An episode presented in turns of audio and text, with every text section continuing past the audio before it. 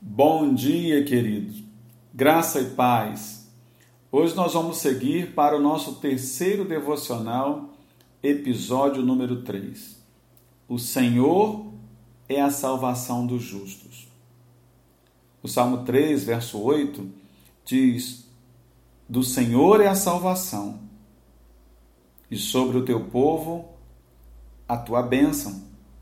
O Salmo 3 possivelmente foi composto por Davi quando fugia de seu filho Absalão. Eu creio que os leitores da Bíblia se lembram desta passagem ou desta história registrada em 2 Samuel, capítulo 15, verso 23, quando diz: Toda a terra chorava em alta voz, e todo o povo e também o rei passaram o ribeiro de Cedron, seguindo o caminho do deserto. Este salmo descreve a confiança de Davi em meio à angústia enquanto ele fugia de seu filho, de seu próprio filho. E aqui nós nos lembramos que o nosso Senhor passou por esse mesmo lugar para chegar até o jardim do Getsemane, onde passaria a noite orando e falando em particular com o Pai. Momentos antes de seu martírio, e de sua crucificação. Nesse sentido, podemos pensar em Davi como uma espécie de tipo do nosso Senhor Jesus Cristo. Em João capítulo 18, João registra esse momento que Jesus está no Getsemane, quando diz: Tendo Jesus dito estas palavras, saiu juntamente com os seus discípulos para o outro lado do ribeiro de Cedron onde havia um jardim, e ali entrou com eles.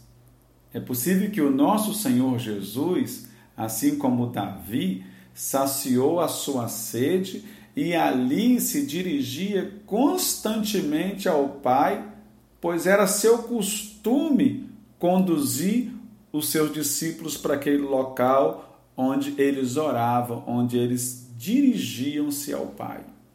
Então, nós podemos chamar este salmo, como muitos comentaristas o chamam, de o hino da manhã.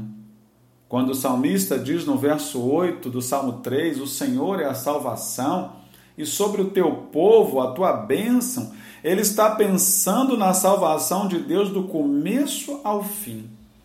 Mesmo que toda a multidão de males e calamidades venham assolar os justos, os servos de Deus, é o Senhor quem os salva. É o Senhor quem os livra. Sendo assim, o que podemos temer? Quando sabemos que ninguém pode sucumbir ou ser insultado sem a permissão de Deus. Pense nisso. E por outro lado, também sabemos, à luz da revelação de Deus, que ninguém poderá ser abençoado e salvo sem a permissão de Deus. Então, como diz Davi em outro salmo, dizendo: entregue o seu caminho ao Senhor, confia nele e o mais ele fará. Não é esta mesma verdade que o apóstolo Paulo diz, em outras palavras, em Romanos 8,31, quando ele diz: Que diremos, pois? À vista destas coisas? Se Deus é por nós, quem será contra nós? Ora, podemos afirmar que a salvação vem do Senhor. Podemos afirmar que a nossa confiança vem do Senhor e em Cristo somos abençoados e através de Cristo seremos abençoados. Podemos esperar do Senhor consolo e abrigo nas tribulações. Podemos esperar do Senhor as mais ricas bênçãos para nossa família, nosso trabalho, os nossos amigos, a nossa cidade, se não dizer a nossa nação.